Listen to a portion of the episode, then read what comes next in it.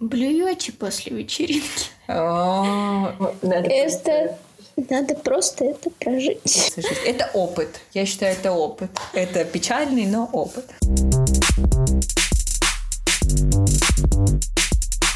Это была самая скучная подводка к нашей теме. Зато информативная. Ну, рассказывай теперь. Всем привет. Сегодня с вами подкаст Pain of Brain или Мозг болит. И с вами снова мы, Катя. И Надя. И мы. Если что, мы сейчас представили друг друга, а не каждый себя. И сегодня мы поговорим очень животрепещущих лично для нас темах. Может быть, не так? А как? Это слишком обычно. Вот смотри, вчера у меня было столько дел написано. У меня есть специальная доска. Нет, подожди. Сегодня мы поговорим о очень животрепещущих очень темах. Лично для нас, и я думаю, для многих. В той или иной степени с прокрастинацией, мотивацией, я думаю, сталкиваются все постоянно. А вот перфекционизм — это более опциональная штука, но для нас очень актуальная. Это была самая скучная подводка к нашей теме. Зато информативная. Ну, рассказывайте теперь про свою доску. Ссора онлайн. Рассказывай про свою доску. У меня есть магнитная доска. Неважно, где куплена в экспрессе. А у меня вот сазон. Короче, у меня есть магнитная доска. Блин, я тоже хочу магнитную доску. Но они какие-то дорогие. Продолжай. Было написано у меня очень много дел вчера.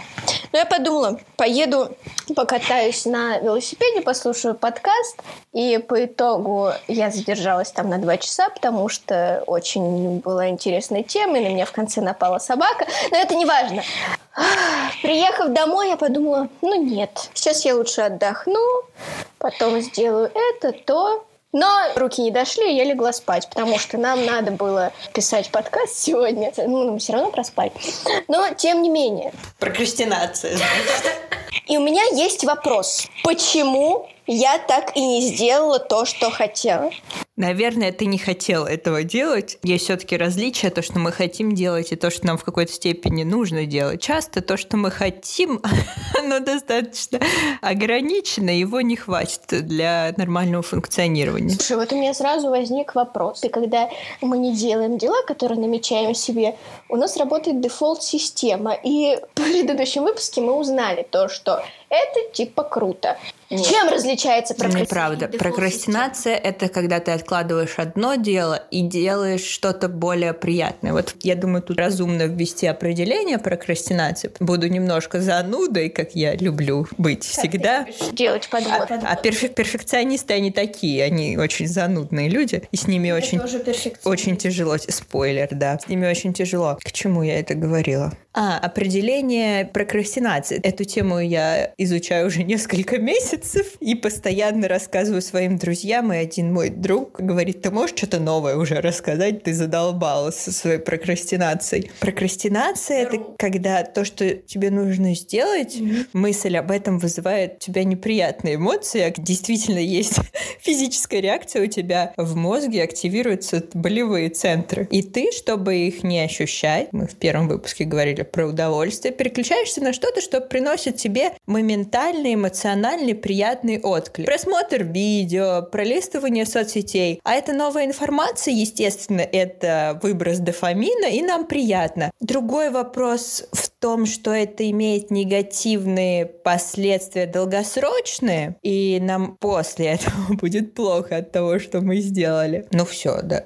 Кроме них ничего нет. Но мы не делаем то, что нам надо. Еще больше. Это вызывает у меня очень сильный стресс. Да, это тревожность провоцирует. Но вообще прокрастинация это нормально. А как же нам тогда добиваться того, чего мы хотим? Надо уметь бороться с ней, с прокрастинацией. Есть несколько методов достаточно понятных. Прокрастинация по своей сути это привычка, потому что мы на внешний стимул реагируем откладыванием дела, прокрастинацией. То есть у нас вызывает вот такую вот автоматическую реакцию. То есть, например, когда я сажусь за стол и мне нужно прочитать статьи для курсовой работы, я сразу захожу в телефон. Вот я даже не начинаю смотреть статьи. Это привычка, да, это это привычка, которую мы вырабатывали больше, чем 21 день. Это несколько лет мы вырабатывали. Или, например, я прихожу в кофейню тоже позаниматься чем-то, и первое, что я делаю, это начинаю сидеть в телефоне. Почему мы так делаем? Во-первых, потому что это бережет энергию нашу. Привычка — это как сбережение энергии. И чтобы побороться с прокрастинацией, нужно изменить вот эту привычку. Но это более сложный метод. Это он для каких-то очень целеустремленных людей. А мы же с вами не такие, да? Вам нужно понять, что вызывает в вас вот эту автоматическую реакцию, в тебе, например. Вообще привычка имеет четыре составляющие. Это как раз триггер, реакция, награда и убеждение. Допустим, я сажусь за стол, это триггер. Захожу в социальные сети, в Инстаграм, смотрю, кто же посмотрел мою историю, поставил ли мне кто-то огонек на нее. Это когда ты просыпаешься, тоже заходишь в телефон, ты, ты открыл глаза, да. это тоже триггер. Это вообще ужасно. Нужно с этим бороться. Да, я тоже, меня это выматывает. Это ненормально. Это ненормально. Вот знаешь, э, я утром решил, у меня кривая спина, но это не новость. У меня, э, я не знаю, начал впадать позвоночник. Я думаю, надо его выпрямить. И ну, для этого нужно полежать на спине какое-то время. Но эта земля притягивает тебя. И твой позвоночник, ну ты лежишь. Об этом у нас не будет отдельной темы подкаста. Про позвоночник. Вот. И я решила то, что буду лежать в день там по 10 минут, чтобы у меня спина полностью соприкасалась с поверхностью пола. Земли. Давай мы тебя в комеди-клуб отдадим. Будешь там шутки шутить. Юморист. Но я, я же просыпаюсь, у меня ограниченное количество времени, потому что мне надо там куда-то идти, ехать на учебу, записывать идти подкаст. Я вместо того, чтобы встать и сделать то, что мне нужно, я захожу в телефон и пропадаю там на какое-то определенное количество времени. Но это определенно прокрастинация, потому что то, что тебе нужно сделать, негативные эмоции вызывает. Но тебе нужно встать, во-первых. Это уже проблема, я считаю. У меня, кстати, такого теперь нет, потому что всегда, когда я встаю, у меня есть план, я знаю, что мне нужно сделать. Но я просто либо не просыпаюсь, в принципе, и сплю до победного. Мне стало очень легко вставать. Ну, потому что я высыпаюсь. Я каждый день Ты сплю. Ты не учишься просто. Я 8-10 часов каждый день и прекрасно себя чувствую, всем советую. Выпуск про сон отдельный тоже будет. Сейчас будет такая информация от антагониста. Я тоже сейчас сплю 8-10 часов, но когда я сплю 8 часов, я не, не высыпаюсь. Кстати, да, тоже есть такое. А ты знаешь, что... И мне не очень хорошо. Невозможность выспаться — это один из признаков депрессии.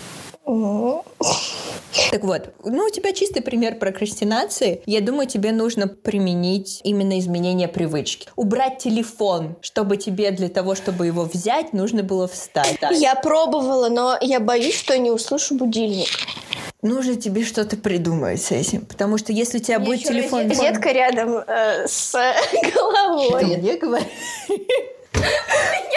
У меня просто прямо над головой. Но я стала откладывать телефон на стол, я хотя бы не сижу в нем перед сном и утром как Ой, просыпаюсь. Перед сном, как не сидеть в телефоне перед сном.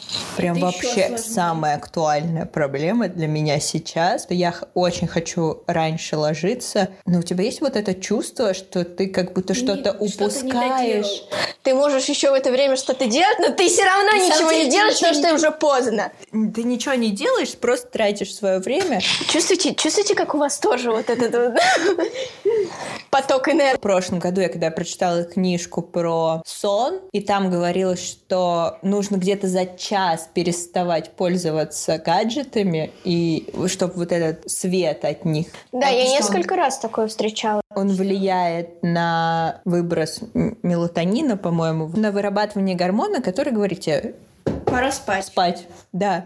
Должно быть еще темно, и да. ничто, никаких отвлекающих вещей. Но потом это куда-то улетучилось. Но очень хорошее, конечно, ощущение. Вот на прошлой неделе хотела всю неделю рано ложиться, получилось один день. Но были очень хорошие ощущения. И я сейчас думаю над тем, как э, с помощью каких-то внешних стимулов все-таки себя побудить к этому, потому что это повышает мою работоспособность в разы и как легче день строится. Возвращаясь к прокрастинации, обсудим два главных метода борьбы с прокрастинацией. Или мы в да, конце давай поможем всем и мне. И тебе. Самый простой способ, я думаю, ты про него слышала, эта техника называется помодоро, когда ты на 25 минут ставишь таймер, убираешь от себя все отвлекающие факторы. Телефон, интернет, вот чтобы вообще ничего тебя не отвлекало, даже звуки какие-то посторонние, mm-hmm. потому что где-то я слышала, что чтобы сфокусироваться, нужно 40 минут. И если ты сфокусировалась, я думаю, знаком тебе это состояние, когда ты сначала начинаешь что-то делать, тебе так немножко неприятно, с таким скрежетом все идет, а потом как начинаешь и шарашишь еще несколько часов это. Угу. И вот если ты когда сфокусировался, тебя что-то отвлечет, тебе снова 40 минут нужно, чтобы сфокусироваться. Ого. Это жопа. Кстати, с этого выпуска я официально разрешаю тебе материться. Мы же можем просто поставить 18 плюс или... Так вот, и техника, ты просто засекаешь 25 минут, и 25 минут стараешься сфокусироваться. Что в этом самое главное? Убирать с себя все отвлекающие факторы. Уведомления на телефоне — это самое страшное, что, может быть, я отключила уведомления просто везде, ВКонтакте, в Инстаграме. Единственное, что мне приходит, это почта, туда мне редко пишут. Только я. Меня не так отвлекает. И Телеграм, Инстаграм, потому что там у меня все на мьюте и так стоит. Но самое главное, что после этих 25 сфокусированных минут ты себе даешь э, легкий период релаксации. Можешь зайти в социальные сети и потом снова 25 минут, и потом снова себя наградить за это. И вот так, пока ты не войдешь. Особенно, особенно сложно, мне кажется, этот метод, метод применять, когда ты работаешь в телефоне, допустим, тебе надо что-то сделать. Ой, это вообще ужасно. Ну, у меня как профессиональная с маркетингом связаны какие-то задачи, делать анализ конкурентов, и нужно заходить в социальные сети, чтобы это анализировать. И в какой-то момент я нахожу себя на странице блогера, читающую себя, как справиться с прокрастинацией.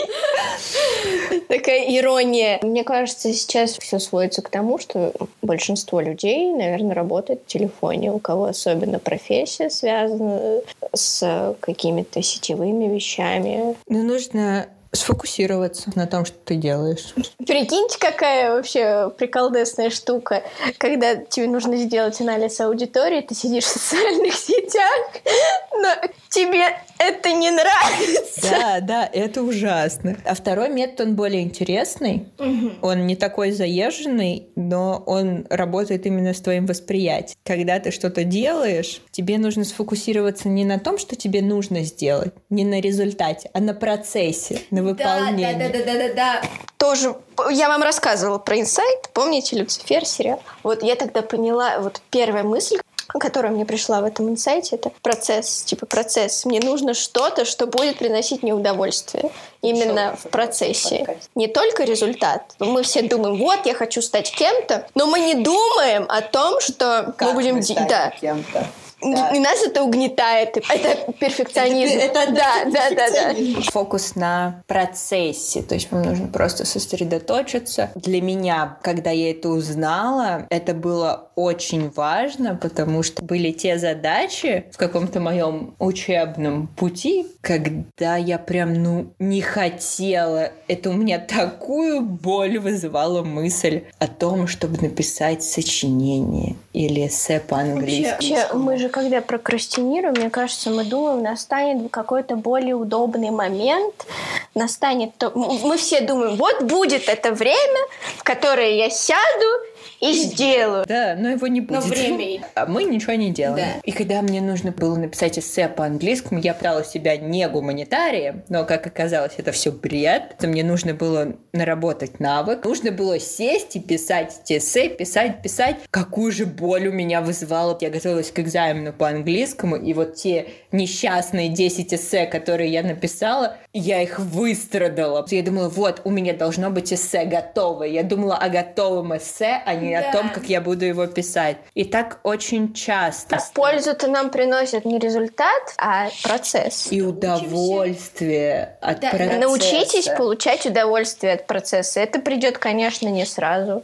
Кстати, Но... про удовольствие от процесса и про конечную цель, согласно исследованию, 50% людей не получают удовольствие от работы. То есть, прикинь, они да. работают только ради денег. Нет, я понимаю. Есть ситуации, когда тебе нужны деньги Это не топ. Но я не думаю, что 50% людей находятся да, в такой сложности. Они просто думают, вот мне нужно это, это. Купить квартиру, машину, мне мы нацелены только на результат. А что вот, когда ты купил машину, квартиру, ведь многие же богатые люди задумываются, вот у меня все есть, а я как бы... Откуда ты знаешь, жизни? о чем богатые люди думают? Засчитано. Мы часто с моими друзьями спорим на эту тему. Ну, как по мне видно, по моей жизни. Я не особо про деньги. Я именно про удовольствие от жизни, от процесса и от дела, которое тебе нравится. Еще большая проблема в том, что нас не часто про это говорят. Вот говорят, что должна быть хорошая работа, хорошая зарплата. Но найти дело, которое тебе нравится, это прям тоже сложно. Тебе нужно попробовать реально много всего. Если бы в моей жизни не случилась практика после первого курса, я бы не узнала, что мне так много удовольствия доставляет тема мозга, принятия решений. А иногда мы просто не замечаем, что нам приносит удовольствие. Не знаю, я всегда замечаю. Опять же, сайт Люцифер. Простите, я буду часто об этом говорить. Я понимала до этого, но как-то серьезно к этому не относилась. Но когда я поняла то, что мне реально в кайф сидеть и обрабатывать фотки... Мне всегда было такое. Я когда готовила презентацию, когда я не фокусировалась на том, что мне нужна готовая презентация, она должна быть идеальная, тогда я прокрастинировала. Но когда я просто начинала ее делать, я вообще не замечала, как пролетает время, как за окном светлеет уже, если это было ночью. Мне просто доставляет кайф этот процесс, очень сильный кайф. Э, мы с тобой сейчас говорили о том, что люди просто работают, некоторые там 50%, чтобы прийти к какому-то результату, а не получить удовольствие от процесса.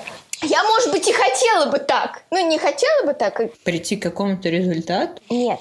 Получать удовольствие. Ты замолчи. Что ты хочешь? Ты что говорила по этому поводу? Ты не про деньги, ты про удовольствие. Да. Но ты бы могла пойти по пути, как идут эти люди тебя бы получилось? Я не знаю. Много всего было. ну, не так много, ладно, я преувеличиваю. Когда я делаю то, что мне не приносит удовольствия, за что мне платят, я прям испытываю страдания. Чувствую, как кто-то покупает часть моей жизни, что я делаю вот что-то не для себя, что меня не развивает, я не расту да. в этот момент, а я кому-то продаю там три часа своего времени. Мне очень да, тяжело вот от этого. Как в моем случае. Я вообще не могу себя заставить делать что-то, что мне даже ну, какого-то небольшого удовольствия не приносит. Поэтому что есть мотивация на самом деле? Очень хорошо. Смотри, мотивация. Просто это мое нутро против. Я не могу. Максимально заезженная да. тема, особенно у блогеров. Кто не встречал пост? Что тебя мотивирует? Как себя мотивировать? Как, да. как себя замотивировать сдать экзамены? Как себя замотивировать похудеть? Но на самом деле это все брехня. Если мы смотрим с научной точки зрения, с каких-то психологических аспектов, существует миллиард теорий мотивации. По большей части они создавались в прошлом веке и были нацелены на мотивацию работников, потому что это было очень актуально. Да, по менеджменту. Да, как раз по менеджменту очень много. Ну что есть мотивация? Мотивация это когда ты хочешь делать что-то, вот в тебе есть эта энергия, на... ты не прокрастинируешь. Я смотрела теории мотивации, кстати, теория Маслоу относится к теории мотивации. Наиболее близка мне показалась теория мотивации внутрь внутренняя и внешняя мотивация. Что есть внутренняя мотивация, это когда ты сам хочешь что-то делать. Например, подкаст. Я не получаю от этого никакой выгоды, кроме удовольствие от процесса, mm-hmm. того, что я изучаю, пока готовлю, пока мы тут что-то обсуждаем, какие-то инсайты. Но и в то же время жизнь улучшается, когда переосмысляешь что-то. У меня нет никакой внешней мотивации в случае подкаста. Это вот мое А внешняя мотивация, когда на тебя что-то давит? Когда на тебя что-то давит, когда ты ожидаешь что-то извне. Награды или наказания. Как дрессировка. Не совсем. Ну, с какой... Нет, вообще не. Вот эта внутренняя мотивация — это то, что нас заставляет двигаться вперед. Это наши истинные желания, потому что часто мы хотим найти так называемую мотивацию, которую мы привыкли думать, чтобы сделать вещи, которые как бы навязаны из нее, угу. похудеть. А зачем ты хочешь похудеть? это опять же сводится к тому, что мы должны слушать только себя и что нам нужно. Да, но это очень тяжело понять, потому что на тебя все давят отовсюду, прям как-то гнуть свою линию. Это, бывает это, это достаточно серьезная проблема, если у вас с этим туго, и у вас не получается, вы депрессуете, то лучше обратиться к психологу, если есть такая возможность. Да, потому что сейчас есть очень много возможностей. Тут еще важно, ну это совсем каких-то тяжелых случаев, про то, что ты говоришь, важно понять, что вообще с тобой происходит, и как-то попытаться в этом разобраться, потому что мне часто помогает, когда я не понимаю, что со мной, мне как-то вот неприятное какое-то ощущение у меня есть, и я пытаюсь понять, в чем его причина, как-то разобраться, разложить, мне очень помогает. Внутренняя и внешняя мотивация. Ходя из того, как мы определили внешнюю мотивацию, она заставляет нас как раз-таки делать того, что мы не хотим на самом деле, заставляет нас переживать, стрессовать. Но, тем не менее, она на нас сильнее, мне кажется, воздействует. Да, потому что это какие-то факторы ну, ты боишься наказания. И помнишь, ты мне даже говорила про какое-то исследование, то, что на нас действует лучше страх наказания, чем желание вознаграждения. Да, что-то такое было. Но, кстати, внутренняя мотивация, она сильнее. Нет, она не сильнее, она лучше. Но есть случаи, когда внешняя мотивация действительно нужна.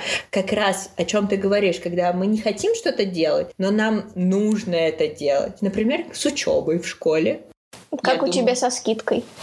со скидкой, да, это вообще... Ну, ты же можешь смысла. забить на какие-то свои хотелки, то, что ты действительно хочешь, на что у тебя есть внутренняя мотивация, чтобы не слететь со скидки. Давай я расскажу немножко, о чем речь. Я учусь э, в университете на платном, и у меня есть скидка на обучение, которая зависит исключительно от моей успеваемости. И так как у меня самая большая скидка, мне нужно постоянно иметь самые высокие оценки, чтобы ее поддерживать. Скидка — это очень неоднозначная вещь, ну, я ее поддерживаю уже третий год подряд, осталось последний, пожелайте мне удачи. Это очень тяжело морально, тут мной движет чистый страх, потому что я боюсь, что если я слечу со скидки, то не будет денег платить за учебу. Я не хочу такой сильной нагрузки подвергать своих родителей, потому что это очень большая сумма. Боюсь вот того, какое положение я могу поставить своих родителей, что я, скорее всего, в таком случае не буду учиться, mm-hmm. мне будет проще отчислиться. И именно этого я боюсь. На самом деле это не так сложно, если на этом сфокусироваться. Но это отличный пример внешней мотивации. Я могу рассказать и пример плохой внешней мотивации. Угу. Например, сейчас у меня есть младшая сестра. И у меня. И Она одна и та же. С папой хотели договориться. Ой, это то, что я хотела узнать. Хотели договориться, но я им помешала в этом. Возможно, сестра меня теперь ненавидит, что если она закончит год на все пятерки, то папа купит ей там iPhone. А что в этом плохого? Это получается внешняя мотивация. И если папа уберет вот это вот вознаграждение, она сама учиться уже не захочет. А тут очень важен момент внутренней мотивации. Я когда училась, я очень хорошо всегда училась, меня вообще никто никогда за да, это никак не вознаграждал. Та же самая история. Поэтому у меня осталась внутренняя мотивация к познанию чего-то нового. Ну, мне просто нравится узнавать что-то релевантное, то я могу применить в жизни. А у меня как-то это по-другому осталось. Мне не наказывали никогда за плохие оценки, но тем не менее был какой-то страх, то что-то будет. У меня тоже такое было. Мне кажется, на последнее время появилась внутренняя мотивация учиться. Вот прям мне все друзья говорят, что я очень сильный ботан, но мне это нравится, и я не собираюсь Отъебись. меняться. Да. И поэтому я говорю, нет, пап, так это не должно работать. И сейчас они попросили меня составить условия их договора о том, как это должно работать. Вот, То есть ты теперь юрист? Да. Я говорю папе и сестре, что она сама должна хотеть учиться, а оценка это достаточно субъективная вещь. И что если у нее будет какой-то конфликт с учителем, что часто оценки ставят не за знание. Да, я как никто другой это знаю. И если там что-то такое случится, и у нее будет одна четверка, две, и что теперь? И поэтому пока ты говоришь, что она просто учится добросовестно, относится к этому, получает новые знания, никто как бы на нее не давит. Да, оценки — это очень такая странная вещь. Даже если ты получил три, как говорит мой мастер курса, это значит, что ты учишься. Оценки — это действительно субъективная вещь. Я над этим задумывалась год назад, когда мы проходили статистику, и наш преподаватель сказал, как вообще знания можно оценить по пятибалльной шкале. Надо по десятибалльной. Знание — это очень обширная вещь. А, мы с тобой говорили про перфекционизм. А сейчас про внешнюю мотивацию. А это очень похоже на синдром отличника. Перфекционизм, синдром отличника — это одно и то же? Нет. Но это похоже. Ну, у них в чем-то есть сходство. А в чем различие от синдрома отличника? Синдром отличника, мне кажется, это так называемый социально предписанный перфекционизм. Ну, смотри, как я сейчас поняла, перфекционизм — это когда ты хочешь для себя, чтобы было все лучше. Не только. Нет. Перфекционизм бывает трех видов. Направленный на себя, направленный на других. Но это когда ты, ты хочешь, чтобы другие... Но это логично, когда ты предъявляешь к себе высокие требования, у тебя высокие требования и к обществу. Получается, синдром отличника — это когда ты считаешь, что у других к тебе высокие требования, и ты должен им соответствовать. Ну да. Ну ты как-то, мне кажется, об этом не задумываешься. Ты просто хочешь быть лучше всех. Как бы ты так привык. Ты не умеешь по-другому. Ты сейчас похожа вообще на какую-то мразь. Ну, у меня был синдром отличный до 10 класса. Я сейчас с ним борюсь. Пока я не пошла в лицей, там на меня посыпались двойки, тройки, и мне было все равно уже. Оценок я уже не боюсь. Ну, просто, знаешь, синдром отличника — это же не только про оценки. Я сейчас с ним в схватке. А я в схватке своим перфекционизмом, потому что недавно я поняла, что я очень серьезный перфекционист и стала изучать этот вопрос. Я раньше как-то не задумывалась, но у меня было очень много ситуаций, когда мне нужно что-то сделать. Естественно, ну для меня это было естественно, я хочу, чтобы это было самым лучшим, что я могу сделать. Если это проект на курсе, то он должен быть самым лучшим среди проектов. Если это фотка в Инстаграм с подписью, она должна быть самой лучшей, выверенной, идеальный. Если это ремонт в комнате моей, до которого я все никак не доберусь по этой причине, то все должно быть идеально, продумано. И я не начинаю это делать, потому что я боюсь, я не знаю, как это сделать идеально. Мне нужно, чтобы это было идеально, а я не знаю, и я не начинаю это делать. Да, я тебя очень хорошо понимаю. Я по этой причине долгое время тоже не могла начать то, что действительно мне казалось может принести мне удовольствие, но я не смогу это сделать так, как я хочу. Я, когда поняла, что у меня синдром отличника, я прочитала статью и там было написано, то, что человек, который синдром отличника, он не дает себе права на ошибку. Ну, также и с перфекционизмом. Ты не даешь себе права на ошибку, но как-то в Инстаграме я посмотрела видео, знаете, такие типичные видео с мотивационной речью актеров каких-то великих. Вот. Но, тем не менее, я это запомнила. Там один актер говорит, реально, как мы хотим, нам нужен опыт. А опыт появляется из того, что мы делаем не очень хорошо. Собираем ошибки, свой багаж опыта, и из этого у нас формируются уже выверенные пути. Опыт нарабатываем, да, да я понимаю. Мы, мы можем придумывать что-то новое и делать это круто. Мы понимаем да, вообще, мы как понимаем, это как, делать. Да, что, что как работает. Где можно улучшить что-то, где наоборот нам сбавить.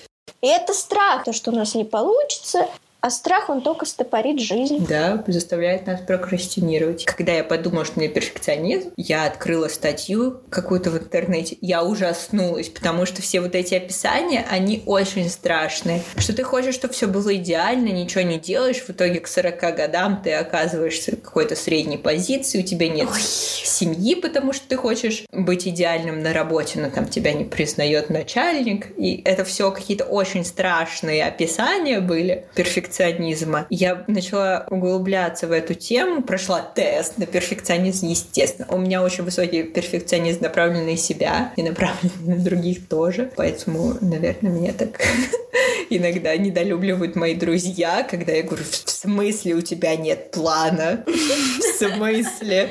Ты как ты живешь без плана? Что ты вообще делаешь? Да, ты знаешь, я когда пошла в институт, я поняла, что у меня тоже есть высокие требования к людям, но через какое-то время я пришла к тому, что это неправильно. Человек имеет право быть таким, каким он хочет, таким, как он есть. Это наоборот круто, когда ты не подстраиваешься ни под кого. Вот это, под этого жуткого перфекциониста, который требует от тебя, от тебя чего-то. И ты себе задаешь требования, которые в принципе и не нужны. Недостижимые, что да. самое главное. И они не дают тебе идти дальше. Да, они стопорят тебя. И когда ты понимаешь, что нужно не думать о том, как все будет плохо, а просто начинать что-то делать, натыкаться на ошибки и потом совершенствоваться. Мне это помогло сделать подкаст. Когда я первый раз подумала, я просто хотела говорить о мозге. Естественно, я хотела, чтобы там все было идеально. Был какой-то план разговора, чтобы был хороший, прекрасный звук, чтобы все было хорошо смонтировано, джингл, Мы бы тогда с тобой ничего не да, но вот в тот момент я начала интересоваться темой, говорю, надо просто сделать. И вот сейчас уже третий раз мы записываем, я чувствую достаточно большой прогресс в том, как я готовлюсь к выпускам, в том, как в принципе идет наш разговор. Я уже понимаю, как нужно построить процесс подготовки. Это гораздо проще. Да, помнишь, я тебе говорила, когда я что-то делаю, ну, я прихожу к чему-то, то, что я хочу чего-то там добиться, я начинаю над этим работать, но в какой-то момент у меня появляется такая навязчивая мысль, а вдруг это все бесполезно, мне все равно не получится. Это тоже связано, наверное, с этим. Такие мысли абсолютно нормальны, но обычно, когда я уже начинаю что-то делать, мне все равно. А у меня очень сильно это беспокоит, и оно в какой-то момент у меня все обрывается. Я оно думаю, побеждает меня. Нужно. Вот тут очень сильно на нас работают наши убеждения. Вот те мысли, которые мы гоняем. Думаю, тебе не нужно фокусироваться на это. Просто если ты уже начала, зачем думать о, о чем-то? Что бы ты ни делал, если ты, ну, как говорится, добросовестно относишься к этому делу, выкладываешься, не пытаешься достичь какого-то идеала, а вот делаешь все, что ты можешь на данном этапе максимально хорошо, то с большей вероятностью ты к какому-то успеху придешь, потому что очень мало людей делают что-то хорошо.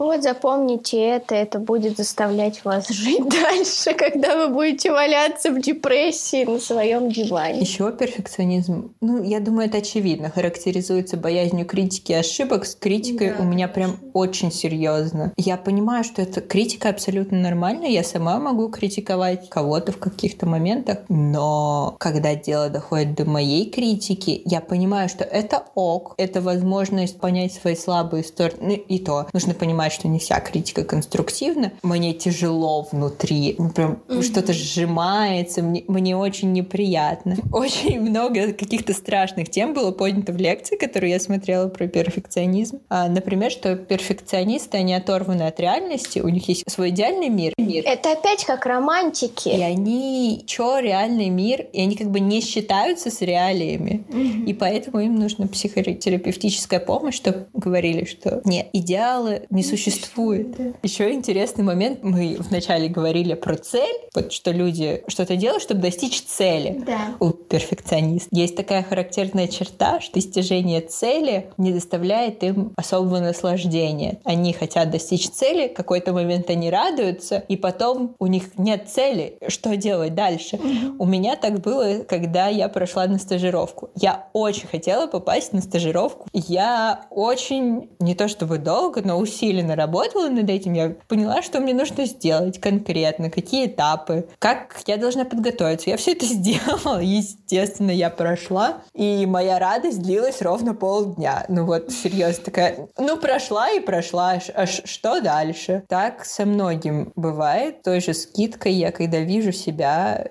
понимаю, что у меня будет скидка на следующий год. Ну, скидка и скидка. И, и, и действительно удовольствие я получаю от процесса, я это поняла. А перфекционисты не, не умеют наслаждаться процессом. Ты понимаешь вот этот замкнутый круг? Они хотят достичь цели, которая им не приносит удовольствия, но они видят смысл в этой цели.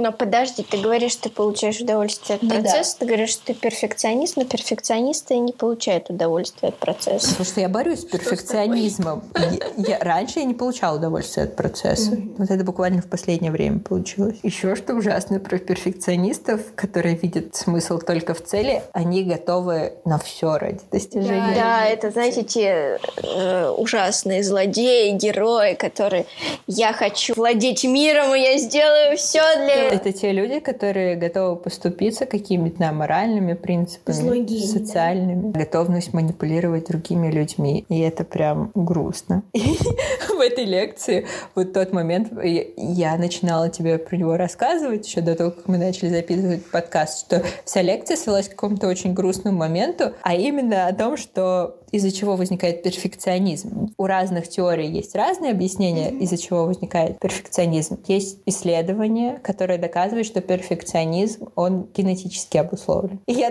думаю, тут не будет удивления. Что-то не заметил. Хотя нет, я... Да, это я... Что у нас с тобой он э, присутствует.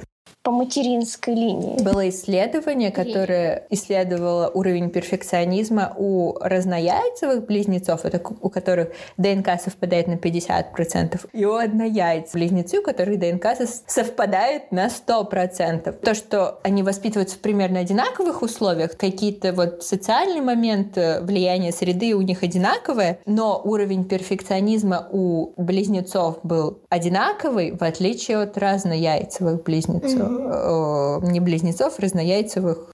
Двойняшек, тройняшек. Не важно. Короче, разнояйцевых. был сделан вывод о том, что перфекционизм — это какая-то генетическая штука. Дефицит самоценности, прикинь? Он может возникнуть, если на тебя действуют какие-то внешние факторы, mm. тебя гнобят, допустим, в школе за то, что ты делаешь все плохо. Ну да, да появляется такое, наоборот, желание сделать все лучше. Есть и такая теория, которая говорит о дефиците самоценности. То есть человек считает, что он может быть ценным только когда у него есть какие-то успехи. Сам по себе да, он ничего не стоит. Тоже тоже проблема, с которой, если вы, если у вас тяжело с этим, вы считаете, что вы добиваетесь расположения других только если у вас есть какие-то достижения, вы какой-то особенный должны подстраиваться, то если у вас не получается поработать самим с собой над этой проблемой, то лучше, опять же, обратиться к психологу. На самом деле, запомните. Или психотерапия. Запомните, мои дорогие. Удовольствие нужно получать от процесса. Да. Потому что в этом процессе вам предстоит. Это вся жизнь. Всю жизнь, да. Жизнь это процесс. Как говорит мой папа, надо просто жить Даже и наслаждаться. Блюете после вечеринки. Надо это просто... надо просто это прожить. Я считаю, это опыт. Это печальный, но опыт. Знаешь, я хочу в завершении подкаста наша любимая рубрика. Как твоя, изменилась твоя жизнь после наших размышлений? У меня очень сильно изменилось. Я стала больше обращать внимание на вот этот... В прошлом выпуске мы говорили про рассеянный режим мышления, когда ты переключаешься, чтобы решить какую-то сложную задачу. И я прям кайфую, когда мне приходят вот эти инсайты. Очень часто я стала этим пользоваться. Я, кстати, тоже начала этим пользоваться. Я что-то делаю, что-то читаю, потом я уезжаю, там, допустим, катаюсь на велосипеде, или я иду, готовлю еду, но я думаю не о еде в этот момент, а что-то там происходит в моей голове, нечто какое-то. Еще давай разберемся. Сегодня мы поняли, что такое, что мотивация бывает внутренняя, внешняя. Внешняя заставляет тебя соответствовать ожиданиям других. Но еще внешняя мотивация помогает, когда тебе нужно что-то сделать. Действительно, ты не хочешь этого, но тебе это нужно да, сделать, это чтобы... тебе на пользу. Мастерство, например, развить. Ну, давай сойдемся на то, что она бывает позитивной. Естественно. И внутренняя мотивация — это то, что ты действительно хочешь делать сам, во имя чего ты, так сказать, живешь. Да, совокупность многих факторов, внутренняя мотивация — это какие-то твои генетические предрасположенности и влияние внешней среды. Да, и вот их... Подумала про внешнюю мотивацию позитивную и вспомнила. ЕГЭ. Тебе же надо сдать ЕГЭ, и ты заинтересован в том, чтобы хорошо сдать ЕГЭ, чтобы поступить куда-то. Если ты понимаешь, куда ты Да, хочешь. если связано с внутренней мотивацией, но есть и внешнее, да. это ЕГЭ, ты не хочешь готовиться. И я настолько жуткий прокрастинатор, что я готовилась к экзамену по литературе один день. Кстати, вот это про то, что я не успела сказать про перфекционизм. У перфекционистов есть такое качество, что иногда они могут вот прям собраться и что-то такое сделать, ну, нереальное. Это как раз то, что ты описываешь. У меня тоже было несколько примеров в моей жизни. Это когда я готовилась к отбору как раз консалтинг, я прям там собралась. И когда я за два месяца подготовилась к IELTS, при том, что мой уровень английского был не очень высокий. Вот у меня, да, это ЕГЭ, но литературу я не скажу, то, что ты хорошо сдала, это, ну, не особо позитивный пример да, прокрастинации. Было бы хуже. Но у меня есть позитивный пример прокрастинации, но так делать вообще не рекомендую, не стоит, это не очень хорошо, и если у вас нет какой-то базы, то это противопоказано. Я подготовилась к ЕГЭ по обществознанию за пять дней, и, возможно, это стоило того, чтобы потом говорить всем, что я подготовилась к ЕГЭ по обществознанию за пять дней. У меня вот к экзамену вот за пять дней не было сделано ни одного полного варианта в книжке ЕГЭ. Она была пустая. И за эти пять дней полностью заполнилась. Я еще вспомнила про прокрастинацию ты говоришь. Вчера читала исследование, но меня удивило немножко, что есть так называемые негативные прокрастинаторы. Это мы, которые откладывают действия, и потом, когда приходит дедлайн, им неприятно думать об этом, потому что понимаешь, что они в ограниченном времени. А есть позитивные прокрастинаторы, которые намеренно откладывают, потому что им работает лучше при ощущении дедлайна. Но я думаю, ты не будешь отрицать, что когда ты понимаешь, что у тебя дедлайн через три часа, ты не будешь прокрастинировать. Есть люди, которые специально откладывают, чтобы просто более короткий срок сделать. Да, я вот сейчас это Человек. понимаю, то, что это реально может работать, потому что у тебя особо и нет мотивации, когда э, у тебя есть много времени, ты можешь это сделать, но ты думаешь, ай. Кстати, я попробую применить этот метод, потому что действительно в короткий срок я очень хорошо работаю, не отвлекаюсь на соцсети. Я тоже, но меня это эмоционально выматывает. Например, вот к выпуску подкаста я... Я, я, бы, я бы хотела научиться делать что-то заранее, а что-то, что я могу сделать легко, делать, допустим, впритык. Мне, в принципе, много чего делать легко. Когда ты делаешь очень сильно заранее, например, я сейчас готовлю свой курс, я готовлю для него лекции презентации, который будет в апреле, а сейчас сентябрь. И я очень сильно прокрастинирую, и мне кажется, я все-таки пока поставлю это на стоп и уже ближе, через несколько месяцев начну над этим думать, потому что ну, это очень сильно заранее. Мне жалко времени, которое я трачу на прокрастинацию, пока пытаюсь собрать. Да, вот знаешь, еще я вспомнила пример. Помнишь, как мы готовились к моему письменному экзамену в институт? Это был день. Я узнала в этот день все. Вот, ну это какой-то такой интересный аспект прогрессии. Да, но тем не менее. Я, я не знаю, как у меня это работает, то, что я за день вот это вот... С литературой не получилось, это мы помним. Мне кажется, с литературой мне отчасти... В литературе очень большой объем. Субъективно в литературе оценивают то, что ты написал. Поэтому, я не знаю, оставим литературу, мне уже надоело. А вот с поступлением как это сработало на мне? Я за день это все прошла, и у меня это в голове осталось на следующий день, и я запомнила на какой-то определенный срок. Кстати, это из курса «Как учиться учиться», когда ты за день готовишься, действительно, на следующий день у тебя что-то остается в голове, но в долгосрочную память навряд ли это перейдет. Ну, мне кажется, сейчас э, я помню это достаточно в общих чертах. Надеюсь, Кирилл Игоревич не будет это слушать. Ну, потому что, чтобы что-то очень хорошо отпечаталось у тебя в памяти, у тебя должна быть очень сильная эмоция, завязанная на этом. Я все сказала, мне больше нечего сказать. Все, что наболело, я сказала. В общем, теперь вы знаете методы борьбы с прокрастинацией, какая она бывает, как вы можете использовать прокрастинацию для своего блага. Внешняя и внутренняя мотивация. Мы с тобой не поговорили о том, что ты хочешь что-то сделать, ты этим загораешься, но ты это не делаешь в итоге. Это ты просто не хочешь этого делать, на самом деле. Ну, либо это перфекционизм. Ну, тут да, все а, просто. Ладно, это перфекционизм. Надо просто делать. Вот да, самое главное. Просто брать и делать. Как бы банально это не звучало, избито. Да, и, кстати, что я хотела всем сказать про, опять же, про default system. Вот когда мы поговорили про дефолт систему в прошлом выпуске, я, я задала вопрос своему соведущему. А чем же тогда э, вот это вот дефолт мышления отличается от прокрастинации? И я получила следующий ответ. И действительно это запомнила, это отпечаталось в моей голове. Прокрастинация — это когда мы не заполняем свой мозг информацией, которая нам нужна, и получается, мы ничего не делаем. А когда у нас дефолт мышления, мы там входные данные заполнили в свой ящик и размышляем. Не путайте, пожалуйста. Мне кажется, что мы осветили очень маленькую часть. Я бы могла еще долго говорить. Ну, не долго, но какое-то время я бы еще могла об этом говорить. Но нужно всегда уходить на пике. Надо уходить на пике, пока не пропал интерес, запал, все остальное. Поэтому мы... мы как рок-звезда. Прощаемся с вами. Пока. До новых встреч. Подожди, подожди, подожди, подожди. Пожалуйста, э, Давайте нам обратную связь, мы будем очень рады читать э, вашу конструктивную критику. Ну, вы же понимаете, что нам будет не очень приятно. Ну, в общем, мы ждем от вас обратной связи. Ставьте лайки. Ставьте оценки в Apple подкастах. Пишите комментарии, где возможно. В Яндекс Музыке просто слушайте. Да, так мы поймем, что мы действительно вам нужны.